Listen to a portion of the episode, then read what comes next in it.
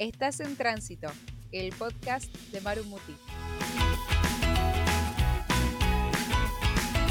Prepárate para viajar de la mano de Maru y sus invitados, escuchando los mejores consejos, historias y experiencias. Acordate, estás en tránsito. Cuando llegues, contame.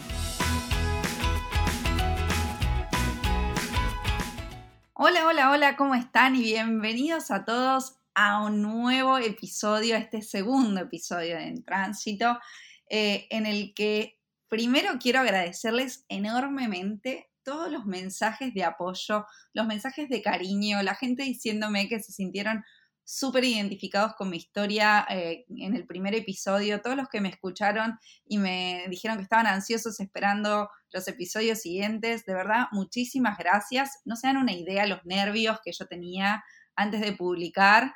Tenía a mis amigos atrás diciéndome, dale Maru, publicá, publicá, publicá, es ahora, tenés que publicar.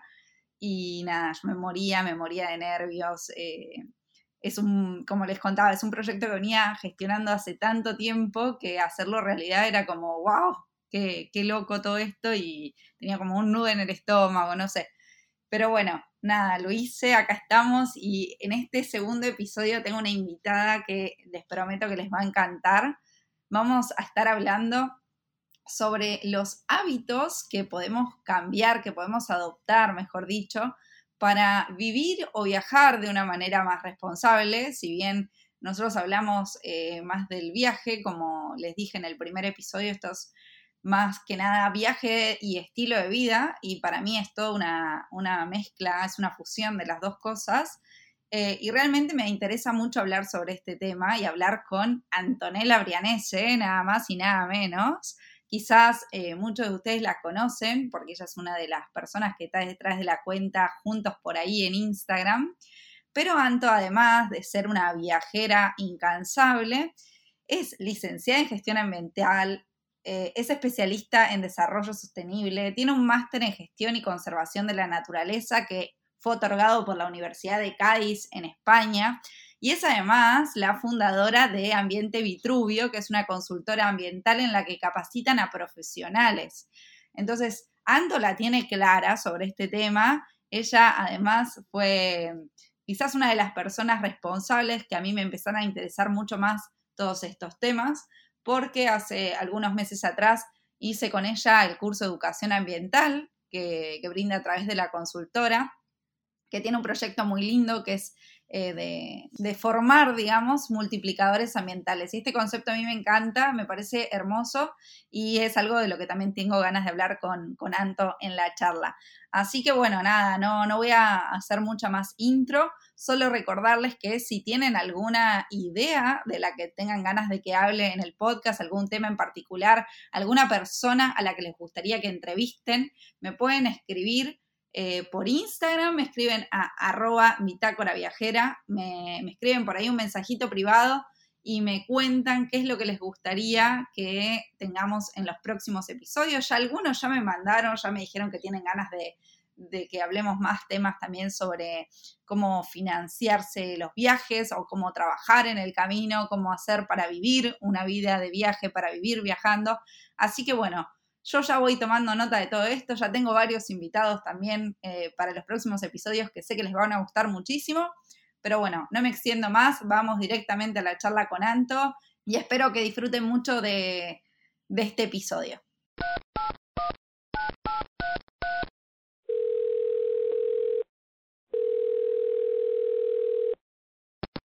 Hola Anto, ¿cómo estás? Muchísimas gracias por participar en el podcast. Hola Maru, ¿cómo anda? Bueno, saludo también a toda la gente que va a estar escuchando este podcast y agradecerte por esta invitación.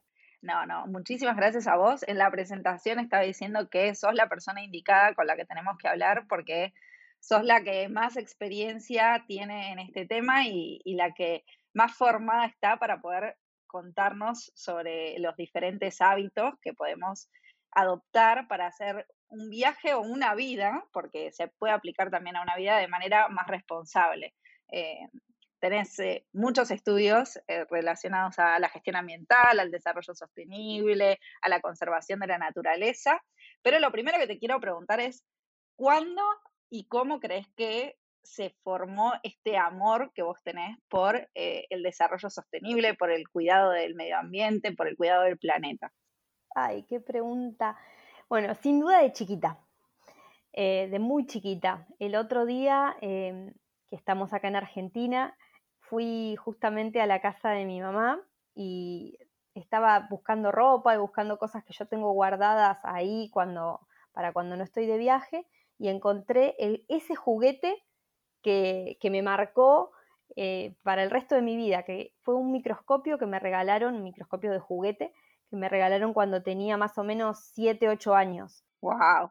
Eras chiquita. Sí, era chiquita. Eh, y lo tengo completo y me acuerdo que yo jugaba, coleccionaba insectos del jardín, los ponía en unos baldecitos, les daba de comer, eh, los miraba al microscopio. Creo que a partir de ahí me surgió como, como un interés más que un amor. Al principio era como una intriga de, quiero investigar este mundo que, no se ve a los ojos humanos, porque este microscopio no era un microscopio, sino que era como una lupa entonces yo ponía todos los insectos, las arañitas, hormigas, todo lo que iba encontrando, lo metía ahí abajo. ¿Y cuál, recordás que fuera el, insecto o, lo que observabas que más te, llamó la atención? ¿Te acordás de eso o no? ¿O solo tenés registro de que era como todo te intrigaba en general?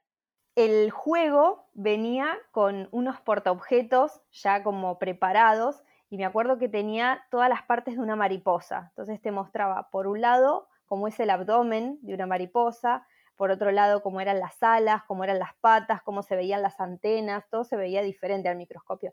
Y a partir de ahí es como que me empezaron a encantar las mariposas, después aprendí que eran, que eran insectos que, bueno, que, se transformaban, que no, no nacían mariposas con alas.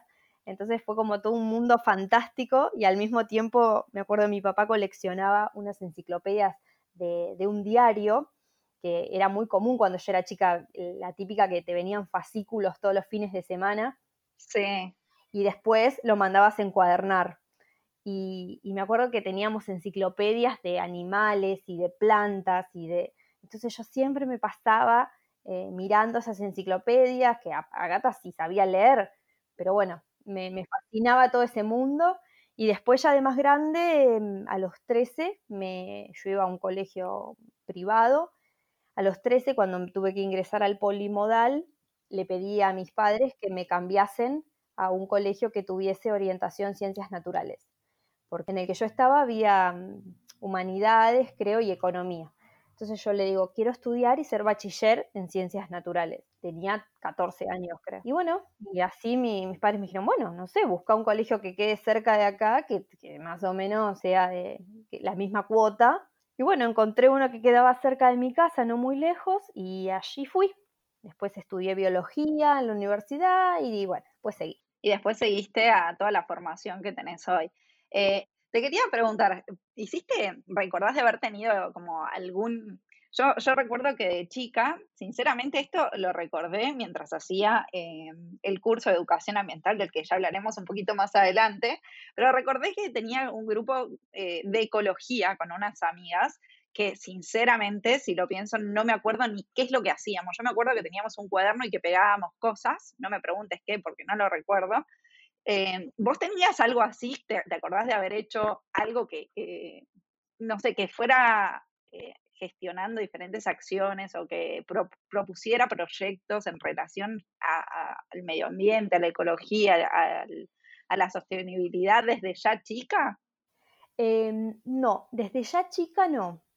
Eh, me acuerdo que en, mi colegio se hacían campamentos y ya de un poquito más grande me empecé a interiorizar con los, con los scouts, pero nunca digamos, pertenecía a ningún grupo de scout. Eh, pero no, de chica, de chica no, no recuerdo la verdad. Así como pertenecer a un movimiento ambientalista o con prácticas, no, la verdad es que no. Siempre era todo sola, siempre fui muy de jugar sola, tenía un cuaderno, anotaba, pegaba, pegaba hojitas, pegaba insectos con cinta scotch, pobrecitos. Todo en pos de la ciencia. claro, claro, digamos que es en pos de la ciencia en pos de la investigación, claro. Y bueno, y tenía ahí como mi inventario. Qué bueno, qué bueno. Y Anto, ahora ya hablando en relación a lo que es el viaje y, la sostenibilidad y los, los hábitos que podemos tener, ¿cuáles son las cosas que más te llamaron la atención en viaje de manera negativa en cuanto a los hábitos de la gente? Bueno, primero me parece que por mi formación siempre lo primero que miro son los impactos ambientales y cuando hablo de ambientales me refiero al medio natural, a la naturaleza propiamente dicha.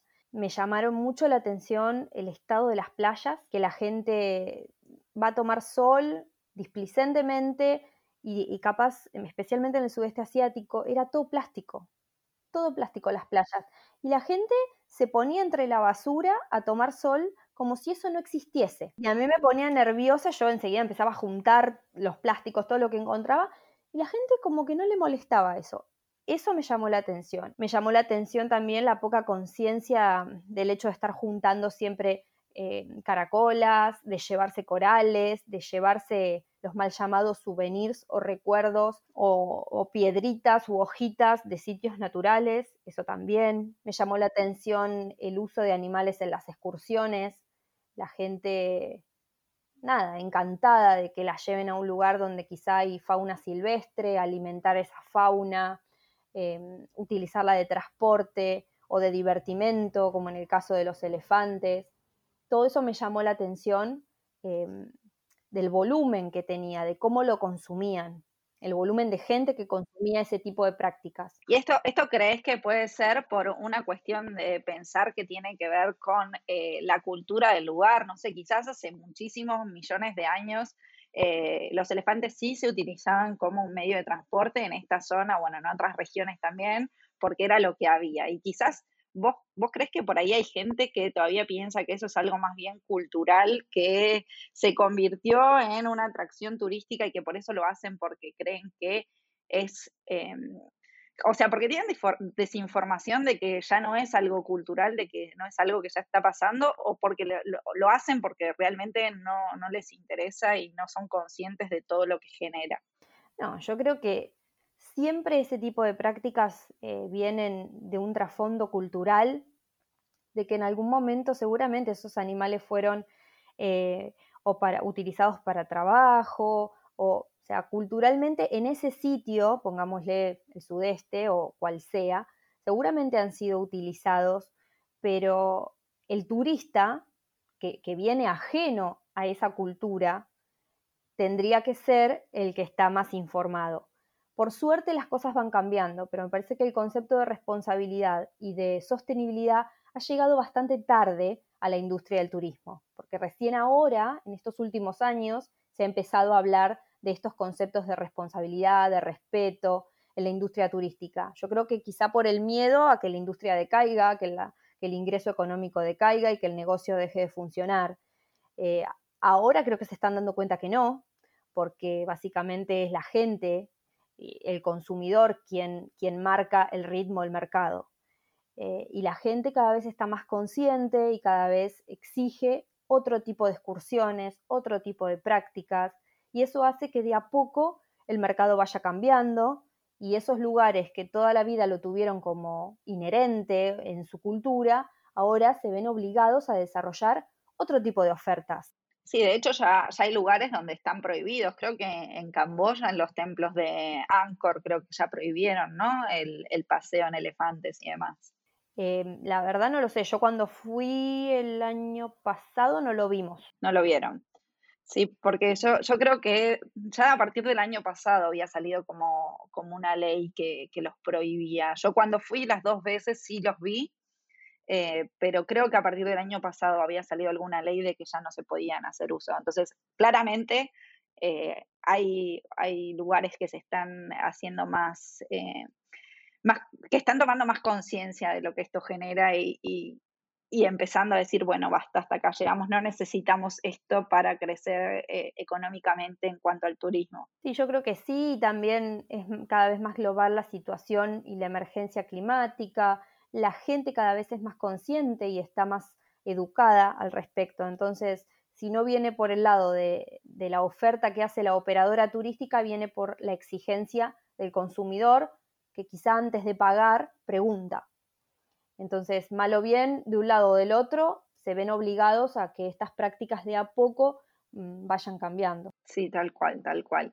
Y, por ejemplo, vos eh, crees que es necesario eh, que, o digamos que esto es responsabilidad de una falta de educación y que quizás si la gente empezara a, involucrarse más y a entender lo que está pasando realmente, porque la situación que tenemos actualmente no es la que teníamos hace 20, 30 años atrás y que realmente estamos en un estado de emergencia, un estado que es grave, ¿vos crees que si la gente empieza a tomar conciencia de eso y a informarse de qué es lo que está sucediendo y cuáles pueden ser las consecuencias si no cambiamos algo, mm, eh, ¿podría revertirse un poco esta situación o crees que ya estamos demasiado tarde para revertir cualquier cosa? Eh, voy por partes. Sin duda que soy una convencida de que todos los problemas que tenemos siempre tienen base en la educación, eh, en todos los aspectos. Uno ignora un montón de cosas, por tanto ignora las consecuencias de todo lo que hacemos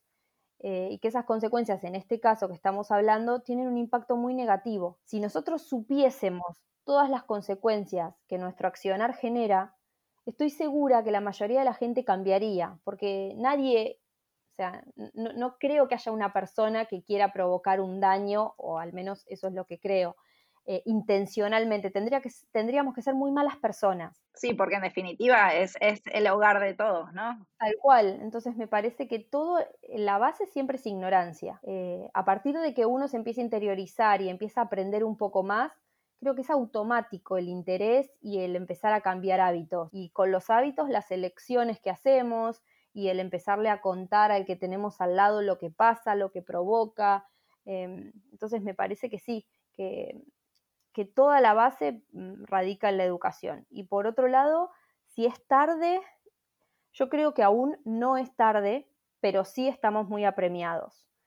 Eh, si nosotros nos guiamos de los informes que ha sacado la ONU, de los informes de estadística que ha sacado la Unión Internacional para la Conservación de la Naturaleza en cuanto al número de especies y de biodiversidad que nos queda, realmente que los números son alarmantes.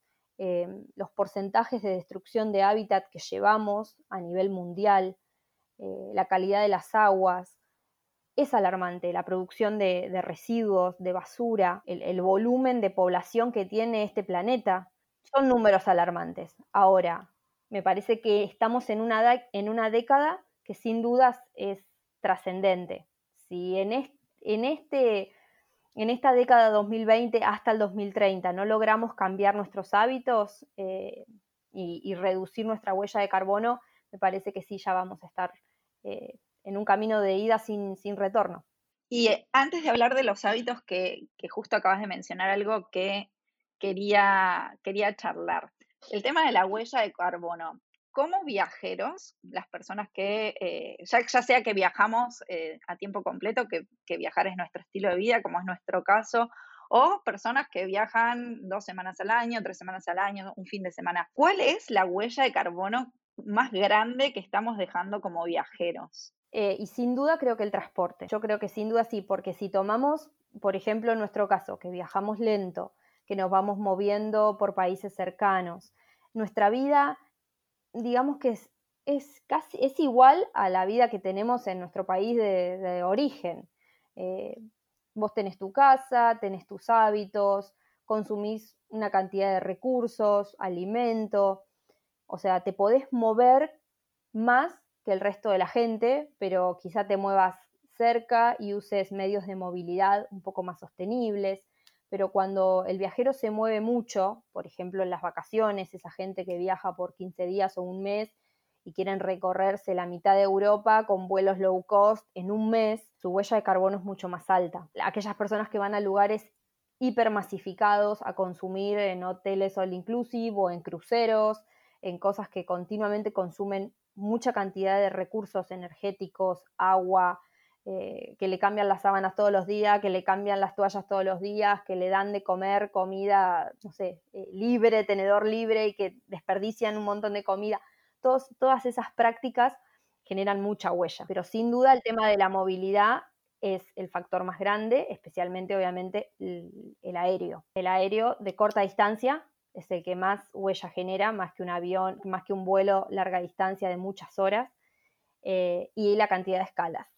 Cantidad de escalas también, digamos, afecta, porque quizás a veces uno, digamos, en, esa posición de querer ahorrar un poco más de plata, dice, bueno, voy a buscar un avión que de acá a acá me lleve con cinco escalas, no me interesa, pero ahí estamos, quizás estamos ahorrando dinero, pero por otro lado estamos haciendo un gran aporte a, afectar más, digamos, nuestro, nuestro planeta. Sí, y también, bueno, para quienes compensamos nuestra huella, si después uno piensa en la, o sea, calcula su huella de carbono producida y quiere compensar todo eso, es más caro porque si uno quiere aportar y apadrinar un pedazo de bosque, un pedazo de selva o plantar árboles o, la práctica que sea para compensarlo, eh, el volumen producido de dióxido de carbono es mucho mayor, por ende el dinero que se necesita para compensarlo también lo es. Así que al fin y al cabo hay que calcular si realmente es un ahorro sustancial ese vuelo con cinco escalas o no. Claro, hay, que ver siempre la, imagen completa, digamos, de todo, ¿no? No siempre quedarse con lo que nos afecta a nivel personal y, eh, de manera inmediata.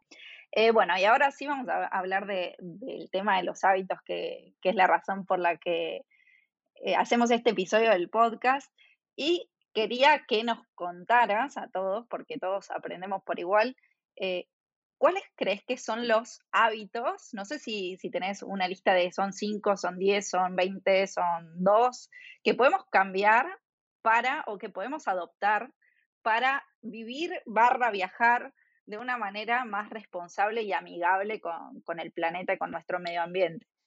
Bueno, yo siempre insisto en que una persona que no tiene hábitos responsables en su vida cotidiana, casi imposible que las tenga estando de viaje barra vacaciones. Si vos no sos responsable o no estás educado en tus hábitos, en, en, lo cotidiano, ¿qué te hace pensar que los 15 días que te vas a ir de vacaciones lo vas a hacer?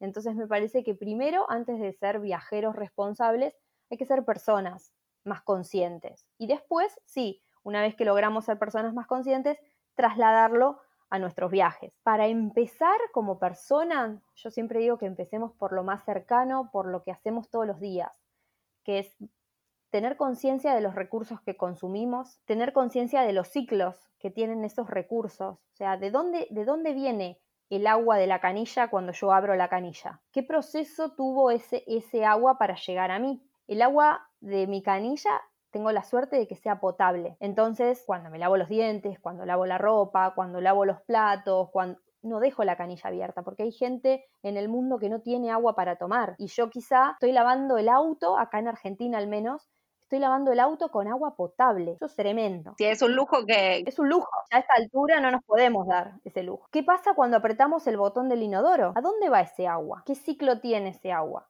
¿Qué ciclo tiene la basura? La basura que generamos, los residuos. Cuando los disponemos en el, en el tacho de basura, ¿a dónde van? ¿Desaparecen por arte de magia cuando se los lleva el, el recolector de basura? No, van a un vertedero. Entonces, tener conciencia de esos ciclos creo que nos hacen ver la perpetuidad de las acciones que nosotros hacemos en este planeta. Eh, lo que consumimos, de dónde viene lo que comemos, la ropa que compramos, quién la produce. Entonces, empezar a tener conciencia de lo cotidiano, eh, de caminar más, de tomarse un transporte público, de no comprarse lo que no es necesario, de tratar de no utilizar, no sé, plásticos que no son necesarios a nuestra vida, que nos duran cinco minutos en la mano. Me parece que todo eso hace que nosotros tengamos mejores hábitos. Y con respecto a viajar puntualmente, yo siempre lo divido como en prácticas que tienen que ver con la economía, con el ambiente y con la sociedad, que son, digamos, las tres esferas en las que se basa la sostenibilidad.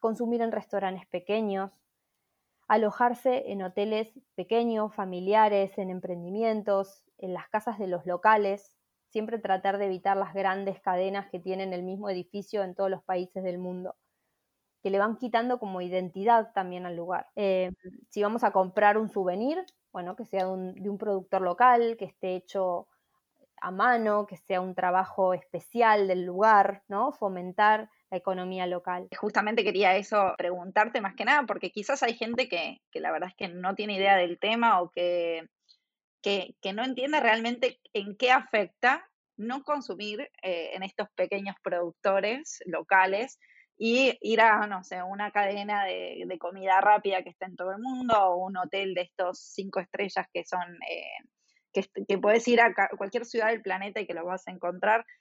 ¿Cuál es la razón por la que esto afectaría de manera negativa y aportar a la economía local ayuda, ayuda digamos, a, que nuestros hábitos sean mejores.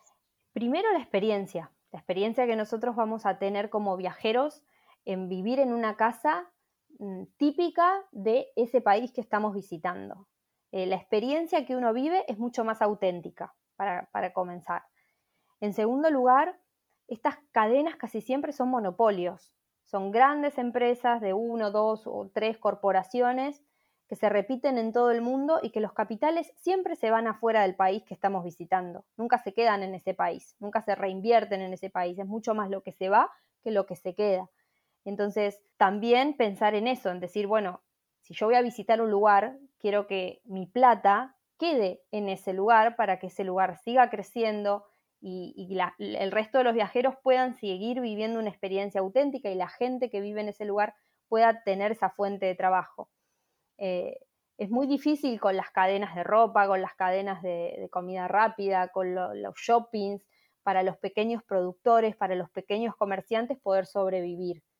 Eh, para el que produce ropa a mano, que quizá le cuesta un montón hacerlo y seguramente sea más cara que la ropa de las grandes cadenas que traen ropa de Bangladesh, que ya sabemos cuáles son, es imposible competir contra esos precios. Entonces estamos matando a todos esos pequeños productores locales del país que estamos visitando. Entonces, si nosotros queremos que eso tenga una perpetuidad, tenga una continuidad, porque de eso se trata el turismo sostenible, que se sostenga en el tiempo toda esa práctica económica, ese respeto ambiental, ese respeto patrimonial, eh, social. Tenemos que tener prácticas que hagan y que ayuden justamente a eso, ¿no? A la perpetuidad. En definitiva, cuando viajamos, viajamos porque queremos eh, conocer lo auténtico de un lugar, ¿no? Ir a, a vivir una experiencia que podemos tener en un hotel en nuestra, en nuestra ciudad, digamos. Entonces está bueno saber que tenemos que, cuidar eso también, no, mm, más allá de, decir eh, es el turismo sostenible o pensarlo como yo quiero tener una experiencia auténtica de un lugar y, esto es lo que tengo que hacer para, para, seguir, para que tanto yo como otras personas puedan disfrutarlo de la manera más real posible.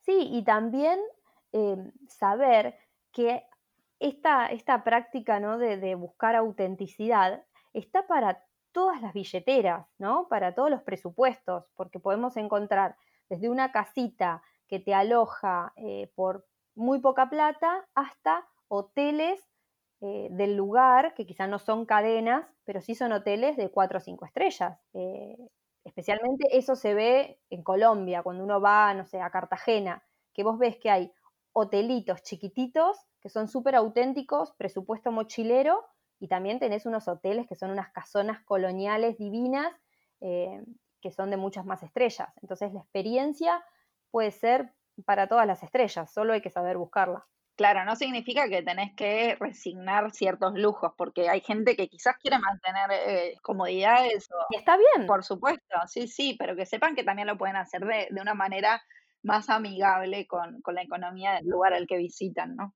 Al cual. Bueno, y te corté, así que no sé qué más me estabas contando de, estas acciones que, podemos realizar. Con respecto al ambiente, ya lo hemos hablado bastante, el tema de ver bien qué elegimos, cómo nos movemos, qué excursiones hacemos, cuáles no, qué residuos producimos, eso ya lo, lo hablamos. Y con el tema de, los impactos sociales, y esto me parece que se ve cada vez más y que a la gente cada vez le gusta menos, es el tema de, la masificación que tenemos en los sitios turísticos o de, la gentrificación, como se le llama. Eh, cuando elegimos un sitio, poder ser conscientes e investigar en qué época del año estamos yendo a ese sitio, si es temporada alta, si es temporada baja. Eh, buscar quizás sitios que estén un poco fuera de ruta. Eh, no ir a Barcelona, sino alojarnos quizá en un pueblo aledaño que pueda ser un poco más auténtico, que no quita que un día vayamos a visitar Barcelona, pero sí es como que descentraliza un poco la cuestión, seguramente va a bajar los valores, eh, nos va a dar una experiencia diferente porque a nadie le gusta ir a una playa donde no entra en un alfiler. Eh, entonces, me parece que la experiencia es diferente. Lo mismo cuando estamos en una ciudad y de repente llega un crucero y baja toda la gente y se llena la ciudad de turistas. La verdad que la experiencia es horrible. Entonces, eh, para evitar eso, me parece que tenemos que, fijarnos bien en qué temporada vamos a viajar, respetar el patrimonio cultural. Hoy por hoy se ven un montón de noticias de viajeros que, terminan siendo imputados o procesados en diferentes países por haber roto, se llevaron una piedrita, bueno, eso es un horror, o sea, la destrucción del patrimonio cultural no solo es un delito, sino que es, una cuestión de, educación.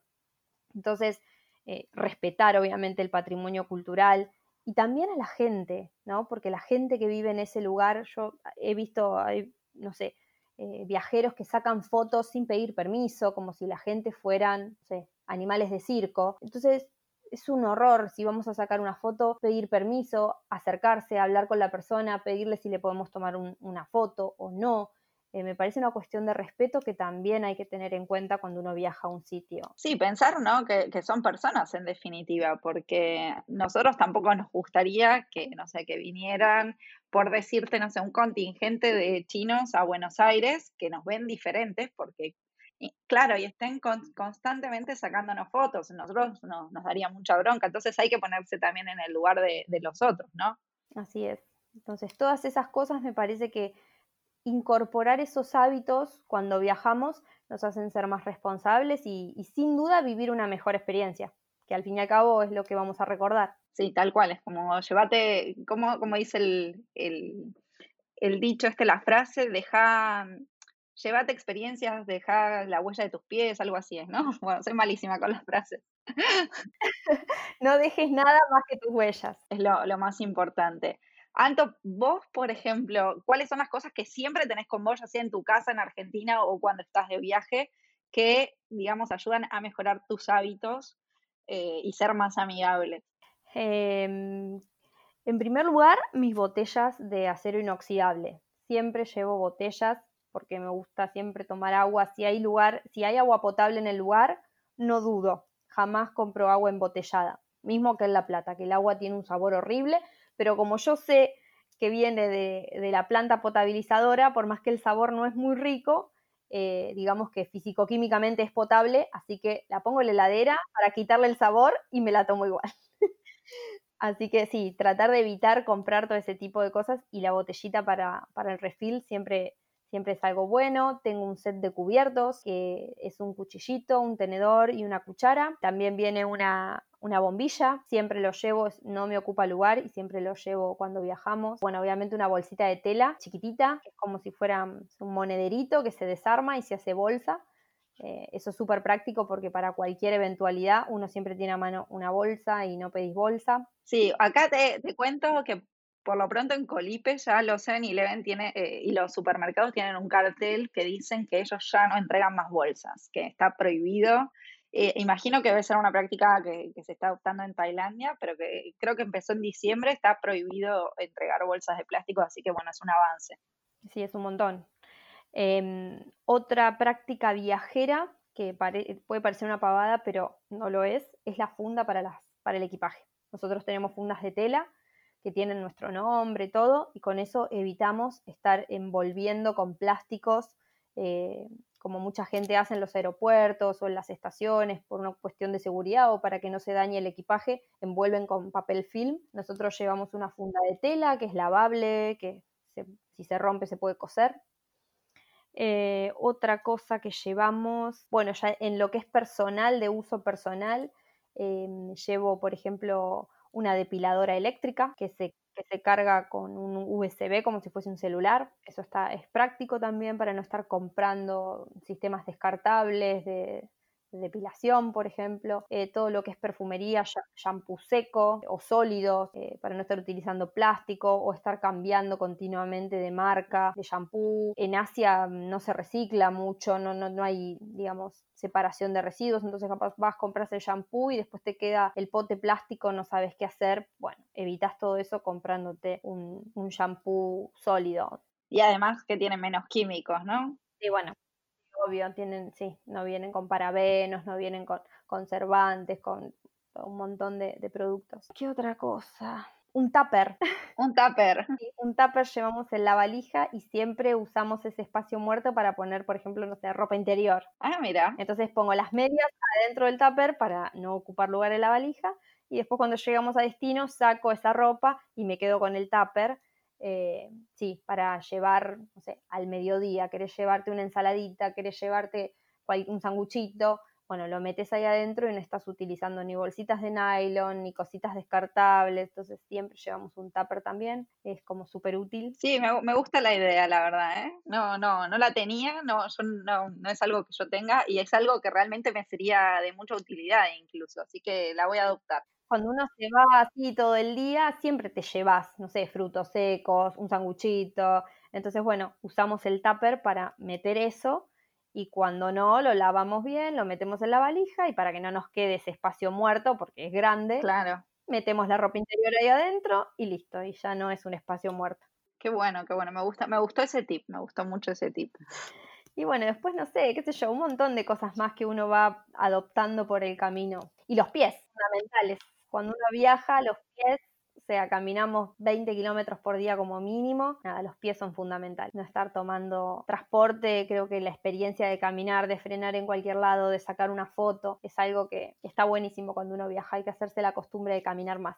Sí, viste que, hay lugares como, bueno, por ejemplo acá en, el sudeste asiático que preguntas indicaciones para ir a algún lugar y te dicen, no, es que queda lejísimos. Eh, me ha pasado también en Europa y quizás lejísimos son 10 minutos caminando. Yo no sé si es que nosotros por lo menos yo que, nací y, viví casi toda mi vida en una ciudad, estoy acostumbrada a que caminar es lo, más normal del mundo, porque si tenés que tomarte un transporte cada dos minutos es un montón de tiempo, plata, eh, contaminación. Eh, pero hay, hay, gente que quizás, viste, no, no está acostumbrada y cuando pedís una indicación te dicen, no, es lejísimo, siempre chequeen qué tan lejos es porque el concepto de lejos es, muy abstracto, digamos. A mí, por ejemplo, me pone muy nerviosa que acá en, la isla de Colipe, como te estaba contando antes de, que empezáramos a, grabar la charla, es una isla que es muy, muy chiquitita. Realmente en 15 minutos la, recorres de un lado al otro y soy generosa quizás con 15 minutos. Eh, y la gente acá local se mueve en moto continuamente. Y yo realmente es como todos los días digo, ¿por qué la necesidad de tener que estar andando en moto, que es molesto para la gente que camina, que está generando una contaminación eh, ambiental por eh, el, humo que está generando, estás generando contaminación sonora, es como no hay una a favor, ¿por qué no usas un ratito los pies y te moves y vas al supermercado que queda a 200 metros de tu casa caminando?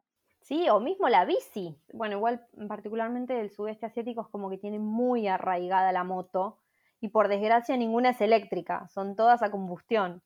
Entonces hacen un ruido y una contaminación que sí, es malísimo. Sí, es como no, no ayudaría en nada, pero sí, es verdad que, caminar es, es, una práctica que, que, no todos tenemos incorporada y que es una de las cosas que más fácil y más, eh, más económica nos salen, más, eh, más rápidas podemos empezar a cambiar en cuanto a nuestros hábitos, ¿no?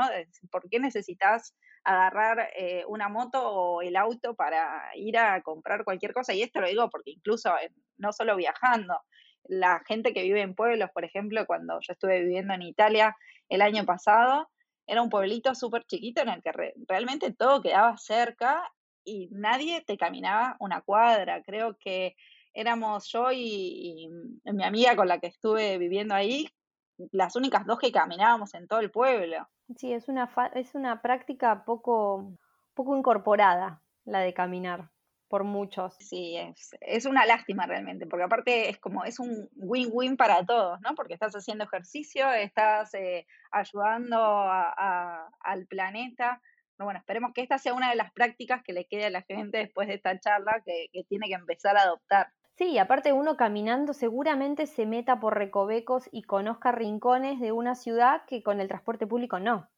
Porque, no sé, si estás en una ciudad grande, el transporte público va a ir por una avenida, en cambio, vos te podés meter por cualquier recoveco, frenar, sacar una foto, eh, ver un negocio que seguramente yendo con transporte público no hubieses conocido. Sí, sí, totalmente, totalmente. Te da otra libertad. Así es. Y Anto, antes de, de, terminar, no te quiero retener mucho más, contanos un poco más sobre este curso de educación ambiental. Yo ya lo hice, ya sé de qué se trata. Como te dije muchas veces, me parece que es un curso que es muy interesante porque si hay algo que falla en, en, todos es que realmente no, no tuvimos quizás la educación ambiental que necesitábamos para entender cómo afectan nuestras acciones, para entender la situación en la que estamos, para entender todo este proceso del que vos hablabas, eh, de que tenemos que conocer cómo llegan las cosas a nosotros. Eh, y me parece, lo que más me gusta de, este curso, además de eh, todo lo que podés aprender y, lo bien que está preparado y, que ya te dije muchas veces que me encanta cómo, cómo lo dictaste, es este concepto de están generando multiplicadores ambientales.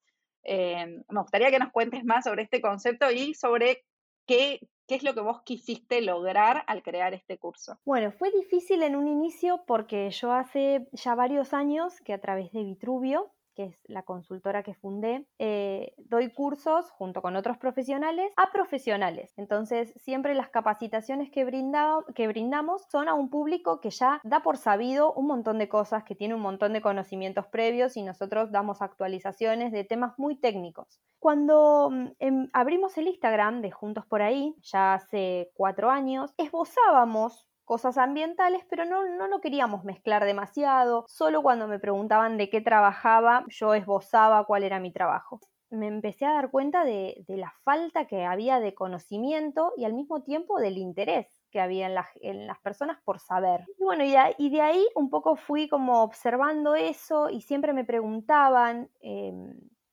che, vos das cursos, tenés capacitaciones, y yo, sí, pero tenés que ser profesional del medio ambiente, pero tenés que ser biólogo, geólogo, ingeniero.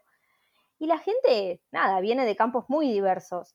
Entonces como que faltaba algo, faltaba algo hasta que, bueno, em, el tema del multiplicador ambiental es un concepto que a mí siempre me gustó, eh, más que nada desde chica, cuando, cuando estaba estudiando gestión ambiental en la universidad, había una materia que se llamaba práctica solidaria.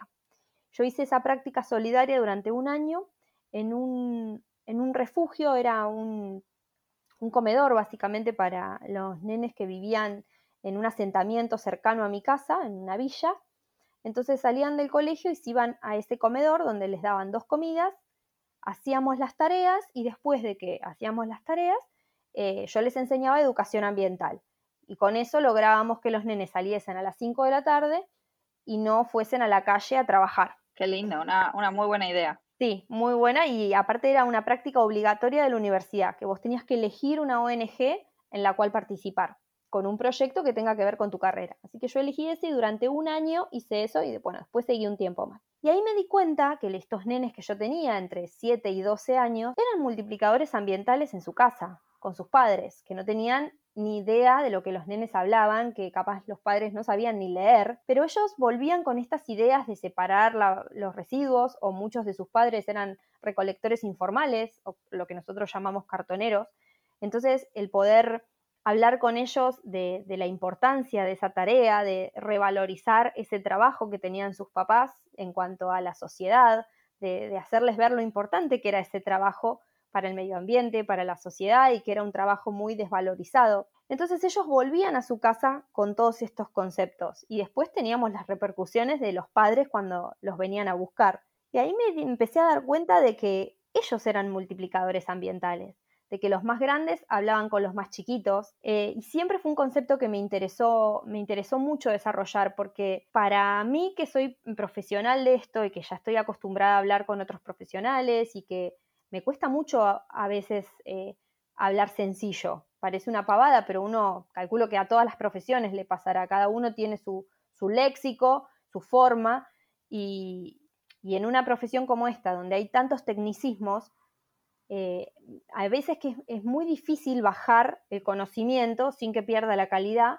bajarlo a un, a un lenguaje sencillo. Creo que, esta es una de las cosas que, más destaco del curso de educación ambiental, que realmente está, está hecho para que cualquier persona pueda entender de lo que estás hablando y lo que estás explicando, porque lo vas llevando de una manera que vas explicando los términos eh, que realmente necesitas conocer para entender de lo que estás hablando y de la problemática. Y... Tal cual. Ese fue, ese fue el mayor desafío. Cuando yo empecé a pensar en desarrollar un curso de educación ambiental para todo público, porque ese era el concepto, eh, realmente fue un desafío, porque me encontré con que no solo tenía que ser docente, sino que también tenía que hacer de divulgadora. Entonces, bajar esos conceptos que para mí eran cotidianos, normales, claro bajarlos a un público en general sin que pierdan la calidad, porque la idea es transmitir conocimiento y no estar cambiando la palabra para decir cualquier otra cosa que dé a una mala interpretación,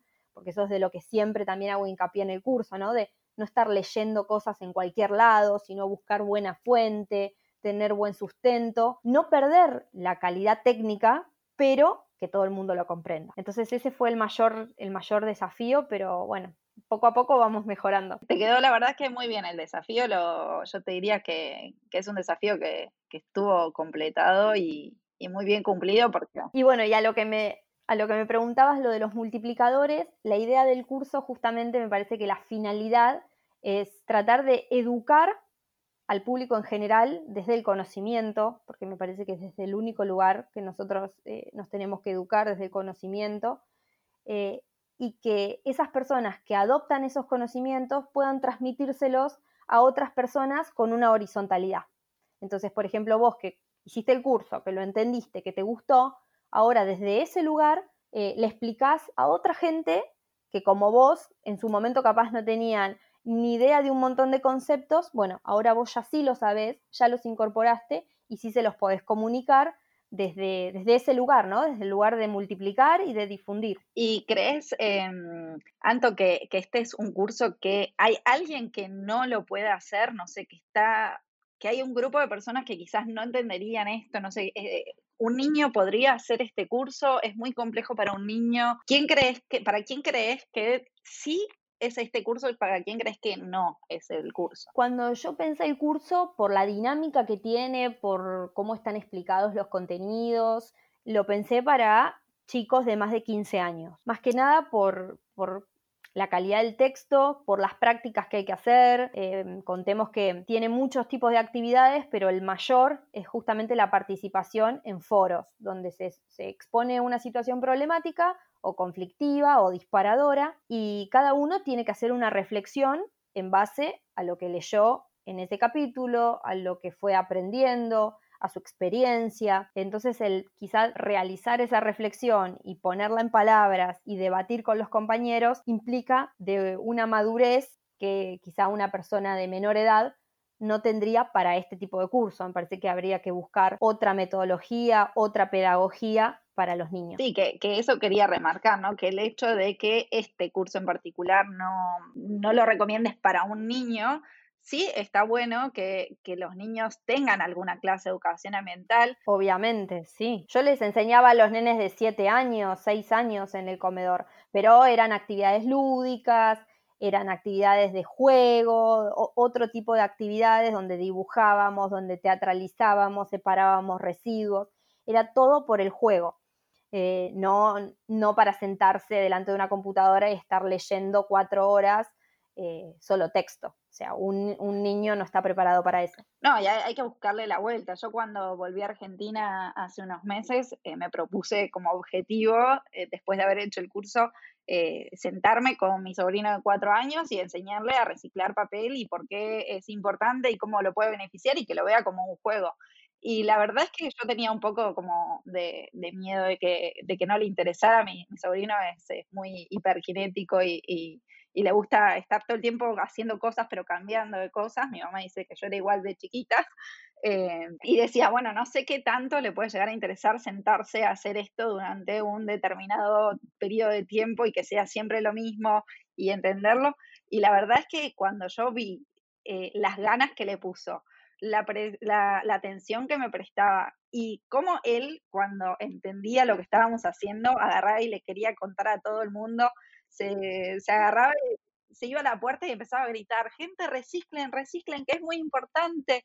Eh, yo no lo podía creer, entonces creo que está bueno transmitir ese mensaje también de que de que los niños también eh, pueden aprender esto y que de hecho son los que más van a incorporar estos conocimientos y, realmente tomar conciencia porque son chicos y los chicos aprenden esas cosas, que absorben de otra, de otra forma las cosas que les transmitimos, ¿no? Sí, sí, sin duda es el momento donde tiene que comenzar, ¿no? Donde tiene que empezar a brotar esta semillita de la conciencia ambiental. Es ahí, es en la infancia, eh, porque después se les va a hacer muchísimo más fácil, como todo, cuando uno lo aprende de chiquito después es como una normalidad.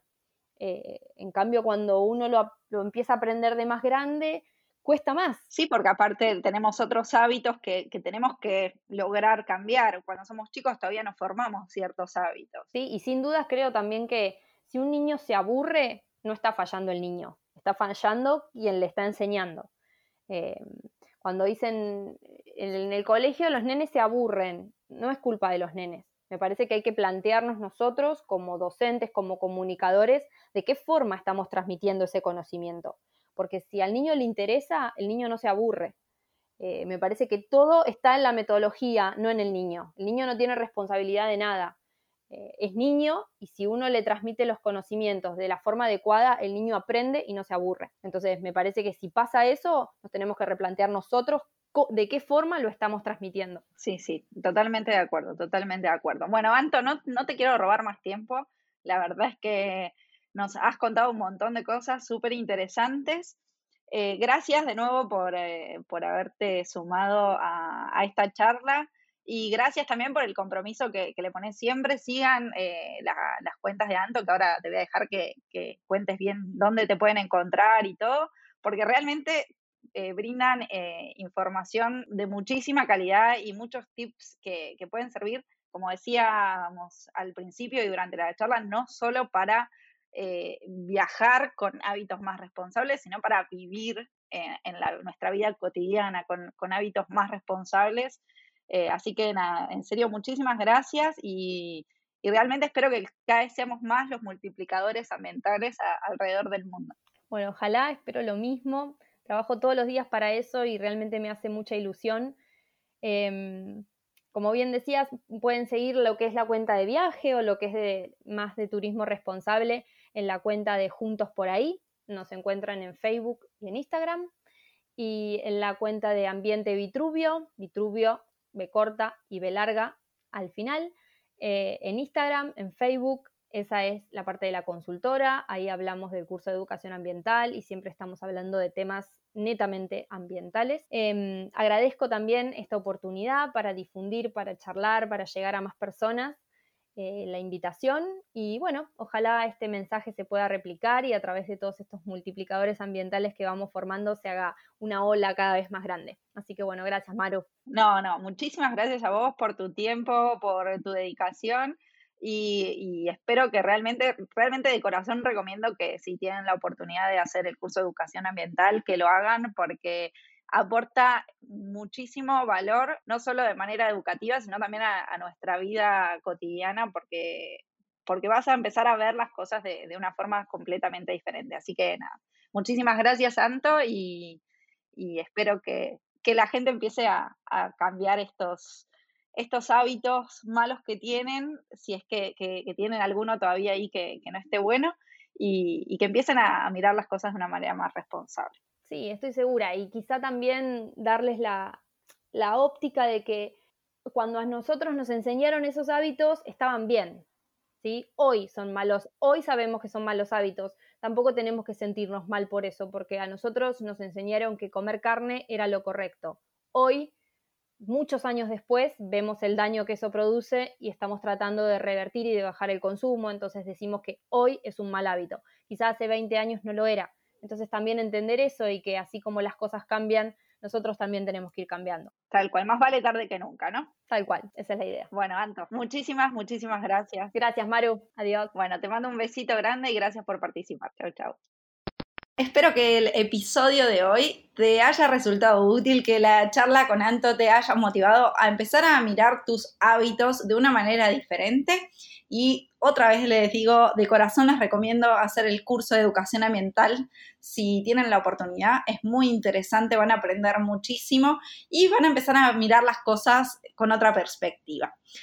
Esto es todo por hoy. Los invito a dejar una review si tienen ganas, si les gustó este podcast, si creen que les fue útil la información y, es valiosa y que puede servir para que más personas aprendan a comportarse de una manera diferente. También les, los invito a compartir este podcast con amigos, con familiares, con gente que creen que puede resultarle interesante aprender y escuchar sobre todas las historias que vamos hablando día a día. Y por último, esta es la última invitación por el momento o el último pedido y es que se sumen a la comunidad en Instagram. Me pueden encontrar como Bitácora Viajera bitácora con B larga, viajera con B corta, todo junto.